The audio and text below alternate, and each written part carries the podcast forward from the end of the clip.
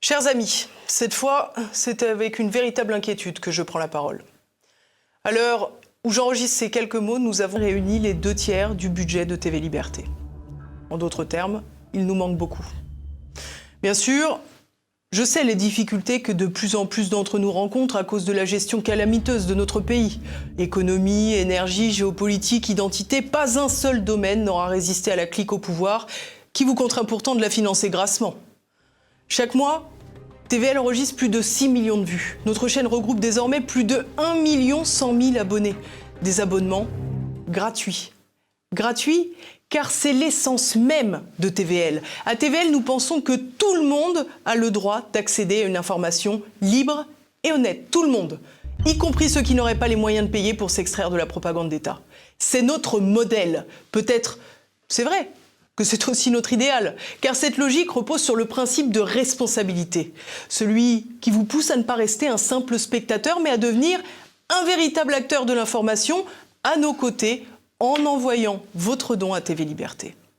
À TVL, nous n'imposons pas parce que nous croyons en vous parce que nous croyons en ces liens que nous avons tissés au fil des dix dernières années, parce que nous pensons que notre aventure ensemble doit continuer. Il y a tant de défis à relever. Alors je sais que si aujourd'hui je vous dis que je suis inquiète pour notre avenir, que j'ai besoin de vous pour continuer notre mission, vous serez au rendez-vous. Et je sais que je ne me trompe pas. Bonne fête de fin d'année à tous.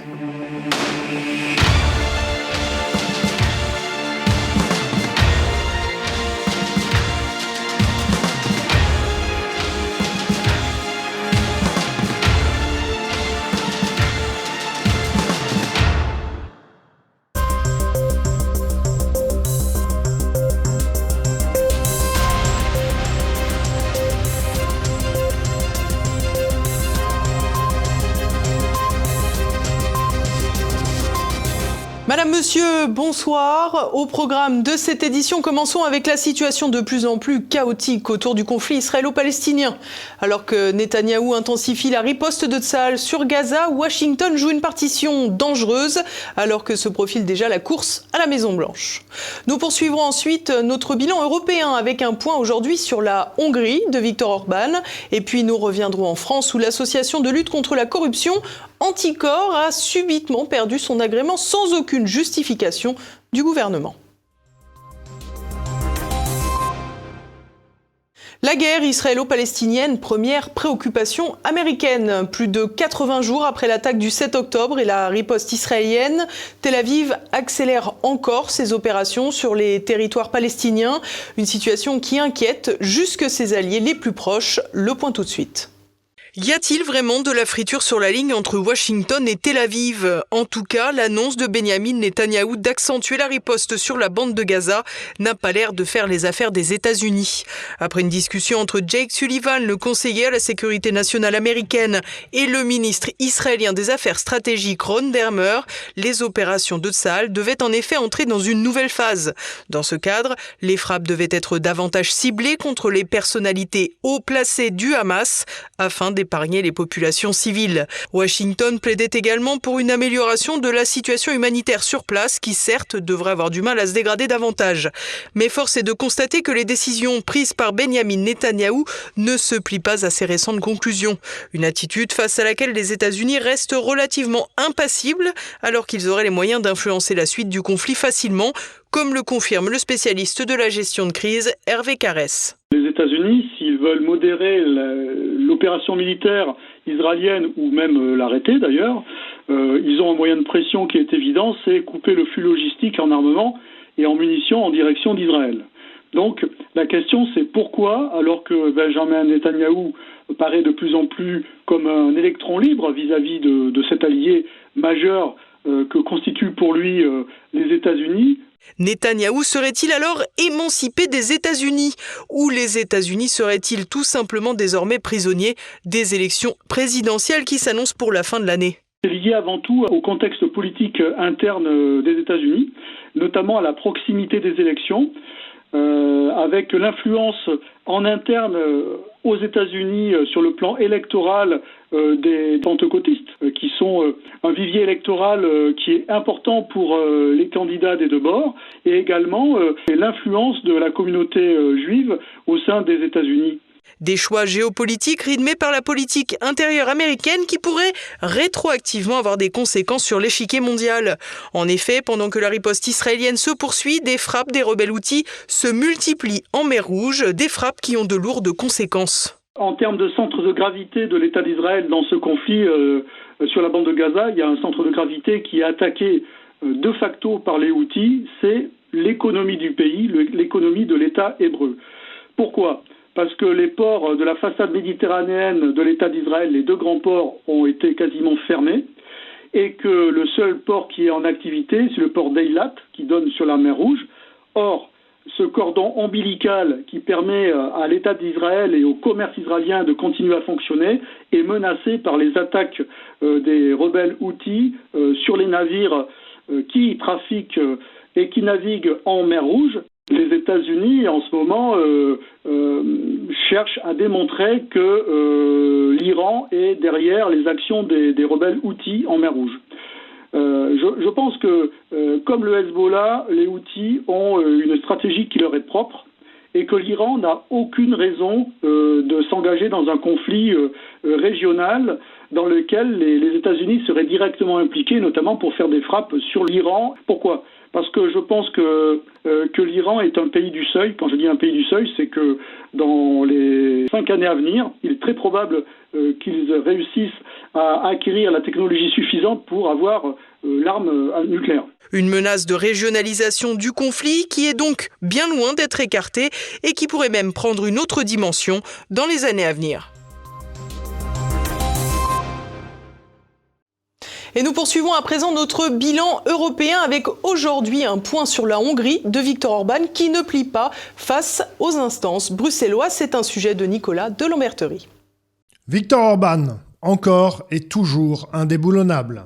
Le Premier ministre hongrois, revenu au pouvoir au printemps 2010, est désormais le chef de gouvernement ayant la plus longue longévité en poste dans l'histoire de son pays, mais il est aussi celui qui est en place depuis la plus longue période parmi les dirigeants de l'Union européenne.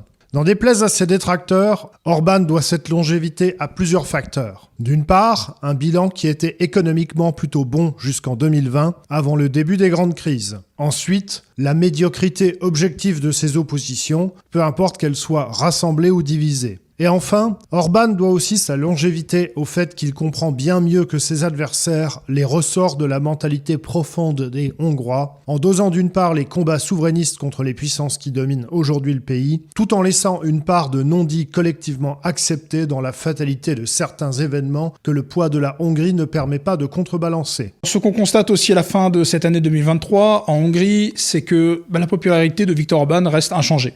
En fait, il est euh, incroyablement stable dans les sondages. Euh, s'il y avait des élections aujourd'hui, euh, il regagnerait ces élections haut la main et aurait à peu près la même domination au Parlement. Bref, Victor Orban se maintient malgré une situation qui s'est dégradée en 2023. L'inflation, évidemment, a été extrêmement forte en Hongrie. Hein. C'était le, pays de l'Union européenne où ça s'est le plus fait sentir, notamment sur l'alimentaire et donc dans le quotidien des gens. Mais une bonne partie de ce phénomène dans la presse pro-Orban a été mise sur le dos de l'Union européenne et du fait que l'Union européenne a imposé à la Hongrie de se passer d'énergie russe là où c'était contre l'intérêt hongrois. Donc c'est une façon pour les forces pro-gouvernementales de transférer cette responsabilité ou de, pointer la responsabilité. Euh, ça pourrait mériter de plus amples analyses, mais en effet, ce n'est pas euh, cette inflation aussi haute n'est pas complètement le fait du gouvernement hongrois. Euh, maintenant, euh, il y a aussi deux autres éléments qui sont plus embêtants pour le, le, gouvernement hongrois, qui se sont vraiment manifestés et qui sont rentrés dans le débat public en Hongrie au cours de cette année. D'une part, il y a euh, une baisse à nouveau de la natalité, alors que de 2011 jusqu'à 2020, il y avait une hausse constante qui était assez encourageante, même si elle restait assez faible. Mais on est, la Hongrie est passée de, de, de 1,15 enfants par femme à 1,65, euh, ce qui était une augmentation notable, toujours loin du seuil des 2,1, mais qui est un objectif pour Orban pour les, les années qui viennent. Là, il semble qu'il y ait une inflexion dans cette évolution. Est-ce qu'elle va durer? Impossible de le dire. Et certain, c'est que les situations économiques et les, années Covid, avec toutes les mesures qu'il y a eu, toute l'incertitude qu'il y a eu, ont certainement une part très importante dans cette, cette évolution euh, négative et qui, qui n'est pas rassurante et qui met euh, en porte-à-faux la politique nataliste de Viktor Orban extrêmement ambitieuse avec, euh, je rappelle, le, près, de, près de 4% du, du PIB consacré à la politique familiale. Et en parallèle, ce qui peut, peut, à la longue atteindre l'électorat de Viktor Orban, c'est le fait qu'il commence à y avoir une immigration légale extra-européenne visible en Hongrie. Euh, on parle en dizaines de milliers de personnes pour le moment, ce qui reste relativement marginal, mais concentré dans des centres urbains où, par exemple à Budapest, on voit les rues changer, euh, avec aujourd'hui beaucoup de travailleurs qui viennent notamment euh, d'Asie, d'Asie du Sud-Est, de pays comme euh, l'Indonésie euh, et autres. Donc euh, cette immigration est une immigration de travail qui répond au fait qu'il y a une logique de croissance permanente de l'économie, avec une situation de quasi plein emploi, et avec un développement de l'économie hongroise qui est axé sur, en, partie importante, euh, l'industrie. Et, euh, et aujourd'hui, on est donc dans une situation où il n'y a, plus assez de Hongrois pour remplir ces usines. Et donc, le, programme, le gouvernement hongrois facilite euh, l'arrivée de travailleurs temporaires en Hongrie.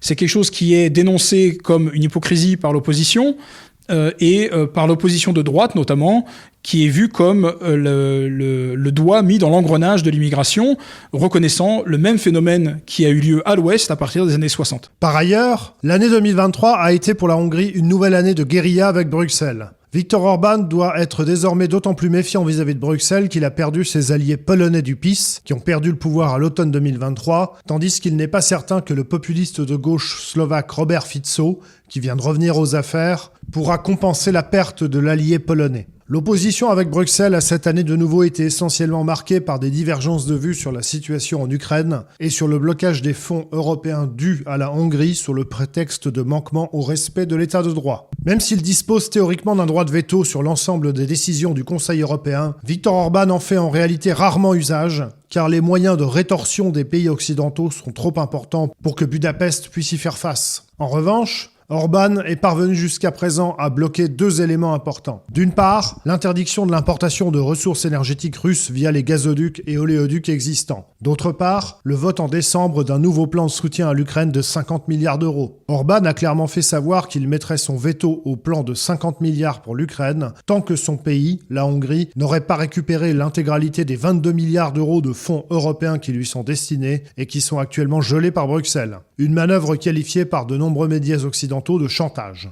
Donc l'utilisation d'un droit qui est prévu dans les traités, c'est quand même choquant que ça choque, euh, qu'on pourrait peut-être qualifier de contre-chantage, puisqu'en réalité, euh, à la rigueur, puisque en réalité, le, le, Orban répond, c'est la réponse du berger à la bergère, euh, Orban euh, répond au chantage de l'UE, qui essaye d'utiliser des outils qui ne sont pas prévus dans les traités, qui dépassent les, compétences de, de la Commission européenne, en, avec les soi-disant mécanismes de conditionnalité qui se basent sur des, des, éléments extrêmement flous des traités sur la question d'état de droit qui n'a jamais été défini euh, dans un texte accepté par tous les États membres. Bref, sur ce sujet-là, donc, Orban joue avec les cartes qu'il a en main et euh, tout en restant très légaliste par rapport au, au cadre donné par l'Union européenne. Pour 2024, outre les élections municipales, lors desquelles le Fidesz devrait conserver sa mainmise sur le pays en dehors de la capitale Budapest, qui elle semble perdue, il y aura de nombreux enjeux européens pour la Hongrie. D'une part, la question des alliances européennes pour le Fidesz n'est toujours pas réglée. Depuis que le parti de Viktor Orban a quitté le PPE en 2021, ses 12 députés européens siègent non inscrits, à l'exception de l'eurodéputé du KDNP, le petit parti chrétien-démocrate allié du Fidesz, qui est resté au PPE. Le Fidesz espère rejoindre le groupe ECR, dans lequel on trouve notamment le parti de l'italienne Meloni ou les Polonais du PiS. Par ailleurs, la Hongrie exercera la présidence de l'Union européenne durant le second semestre 2024, c'est-à-dire au moment important de l'installation de la nouvelle Commission européenne suite aux élections européennes de juin. Bien que cette situation ait fait grincer quelques dents, elle est prévue par les traités et le vote de protestation d'une majorité d'eurodéputés n'a rien pu y changer. En clair, même s'il ne faut pas surévaluer son poids dans le processus décisionnel et sa capacité de blocage, il est vraisemblable que la Hongrie continuera en 2024 de jouer le rôle de trouble-fête à Bruxelles. Macronie protège ses troupes. Le gouvernement n'a pas renouvelé l'agrément de l'association Anticorps, euh, luttant contre la corruption. Elle est ainsi entravée pour soulever des dossiers politiques brûlants. Le point de Renaud de Bourleuf. Un cadeau de Noël pour les membres du gouvernement. Dorénavant, ils auront moins à craindre de la justice. Ce mercredi, l'agrément de l'association Anticorps n'a pas été renouvelé. Cette structure politiquement indépendante avait conduit de nombreux dossiers devant les juges, notamment dans les cas d'inaction du parquet. À titre d'exemple, pendant la campagne présidentielle de 2017, c'est Anticor qui avait saisi la haute autorité pour la transparence de la vie publique en pointant des incohérences entre les revenus et le patrimoine déclaré du candidat Emmanuel Macron. L'association est impliquée aujourd'hui dans plus de 160 procédures, parmi lesquelles l'attribution du mondial de football au Qatar ou l'enquête pour prise illégale d'intérêt visant le secrétaire général de l'Élysée, Alexis Kohler. Mais au mois de juin, la juridiction administrative a annulé l'agrément accordé en avril 2021 à l'association. Anticor a immédiatement fait appel et déposé une nouvelle demande. En octobre, elle obtient que le délai d'instruction de la demande soit prolongé jusqu'au 26 décembre, c'est-à-dire hier mardi. Mais son absence dans le journal officiel marque le coup près. C'est en effet un refus implicite d'accorder une marge de manœuvre à l'association de lutte contre la corruption. Pour Philippe Pasco, administrateur d'Anticor, c'est l'absence de motivation du refus par le gouvernement qui n'est pas acceptable. La seule motivation, c'est que, soi-disant, on a une gestion opaque de l'association, ce qui est totalement faux. Là où c'est fou dans cette affaire, c'est que le dossier est instruit depuis six mois, que Madame la ministre elle-même, le Premier ministre elle-même, en octobre, a dit que Anticor respectait les cinq clauses pour avoir son agrément, que deux jours avant la fin de l'instruction, elle se déporte pour donner ça au ministère des Affaires étrangères, qu'en deux jours, le ministère des Affaires étrangères arrive à étudier tout le dossier et qu'on a une fin de non-recevoir à trois minutes de l'expiration du délai. C'est un truc de fou. Un double jeu pour un gouvernement qui prétendait lutter contre la corruption et un président qui parlait en 2017 de moraliser la vie publique. On, se rend compte aujourd'hui que le, le, gouvernement qui, qui crie à lutter contre la corruption ne veut surtout pas qu'on s'occupe de ses affaires en interne. Anticor pouvait prendre des dossiers politico-sensibles chez un procureur qui classait une affaire et le déposer chez un juge d'instruction qui, lui, est constitutionnellement indépendant, et eh bien aujourd'hui, on ne peut plus. Donc, continuer à magouiller, continuer à être corrompu, il n'y a pas de problème. Le citoyen, aujourd'hui, ne peut plus intervenir. En effet, ce refus d'agrément devrait avoir des conséquences sur les procédures pénales lancées ou relancées par Anticor depuis 2021. De plus, l'association ne pourra plus se constituer partie civile dans le cas où des affaires seraient classées par le parquet. À titre d'exemple, un scénario comme celui des poursuites à l'encontre d'Alexis Kohler ne pourra plus se reproduire. C'est en effet après un classement sans suite du parquet national financier qu'Anticor a déposé une plainte avec constitution de partie civile contre le secrétaire de général de l'Élysée. C'est ainsi qu'il a été mis en examen pour prise illégale d'intérêt. Si, aujourd'hui une affaire politico-sensible arrive, Anticor ne pourra plus se constituer partie civile si un procureur qui, je le rappelle, est aux ordres du gouvernement, puisque la promotion d'un procureur va euh, dans le sens euh, s'il brosse euh, politiquement bien ou pas. Eh ben, le procureur aujourd'hui classera sans suite des affaires politico-sensibles et, l'association Anticor ne pourra rien faire. Monsieur Macron affiche partout qu'il a une politique exemplaire et à l'intérieur même de son gouvernement, il refuse qu'un simple citoyen puisse saisir la justice en bonne et due forme. Et partons à présent à la découverte de l'actualité en bref. C'est désormais chose faite. Emmanuel Macron a saisi le Conseil constitutionnel pour passer au crible le texte de la loi immigration. Le texte, issu d'un compromis qui confine au pot pourri, devrait donc être encore un peu plus vidé de ses restes de substance par les sages de la rue de Montpensier. Emmanuel Macron leur avait en effet adressé un courrier le 21 décembre dernier pour les inviter à vérifier que la loi telle qu'elle a été finalisée par la commission mixte paritaire, avec 60 articles en plus des 26 initiaux, puisse être mise en œuvre en respectant les droits et libertés garantis par la Constitution. Un comble pour un président qui n'a jamais hésité à piétiner le droit et les libertés depuis son arrivée au pouvoir en 2017 après un coup de force médiatique et judiciaire. La CGT va-t-elle devoir céder à un plan social Réuni discrètement au début du mois de décembre, la commission exécutive confédérale et la commission financière de contrôle ont dressé un constat accablant. 5 300 000 euros de déficit pour l'année 2022. Selon le canard enchaîné, la direction de la centrale a pointé ouvertement les défaillances totales du contrôle de gestion et les dérapages structurels de la maison. Avec plus de 12 millions d'euros de dépenses en masse salariale en 2022, soit 1 500 000 de plus que l'année précédente, la CGT ne devrait pas faire exception et tailler dans le vif pour se remettre à flot. Une coupe qui devrait se faire dans la douleur puisque les simples non-remplacements de départ en retraite font déjà scandale au cœur de la centrale, bien démonétisée depuis le bras de fer de la réforme des retraites imposée par Emmanuel Macron. Des fonctionnaires administratifs pour détecter les bombes. Voilà la dernière idée lumineuse du ministère de l'Intérieur pour tenter de combler les carences d'encadrement pour les Jeux Olympiques de Paris en 2024. Alors que les policiers et les militaires de l'opération Sentinelle seront mobilisés et que des entreprises de sécurité privée ont été largement mises à contribution, le compte n'y est toujours pas au vu de la menace terroriste qui pèse sur l'événement. Des fonctionnaires de Beauvau vont donc devoir s'y coller à l'instar de certains contractuels. Pour l'heure, l'initiative se fonde uniquement sur la base du volontariat. Il ne reste pas moins que détecter une bombe ne relève pas forcément de la compétence de base d'un personnel de bureau, même avec la formation de 5 jours annoncée. En échange, les volontaires devraient recevoir une bonification de l'ordre de 70 euros par jour, une somme toujours en négociation. On estime les besoins à 30 000 membres des forces de l'ordre mobilisés tous les jours et 45 000 pour le simple jour de la cérémonie d'ouverture. Un événement qui s'annonce tellement sous haute tension qu'Anne Hidalgo n'en a même pas parlé dans ses vœux aux Parisiens pour 2024. Des économies sur le bonus écologie. Face à l'explosion de la dette depuis l'arrivée d'Emmanuel Macron au pouvoir, les idées pour rogner dans le dispendieux budget de l'État font recette. Ainsi, le gouvernement réfléchirait à baisser le bonus écologique à l'achat d'une voiture électrique pour les personnes les plus aisées. Une nouvelle idée de la République égalitariste qui s'adresserait aux 40% des Français les plus riches, soit, si l'on se réfère à la pyramide des salaires, ceux qui perçoivent un salaire supérieur à 2000 euros environ. Une somme qui les placera donc dans la même catégorie qu'un Bernard Arnault ou un Patrick Drahi dans le cadre de cette mesure. Par ailleurs, au vu de la gestion de la production énergétique en France et des prix de l'électricité, de moins en moins de Français sont convaincus par l'utilisation des véhicules électriques, lesquels sont de surcroît essentiellement adaptés aux déplacements courts et citadins.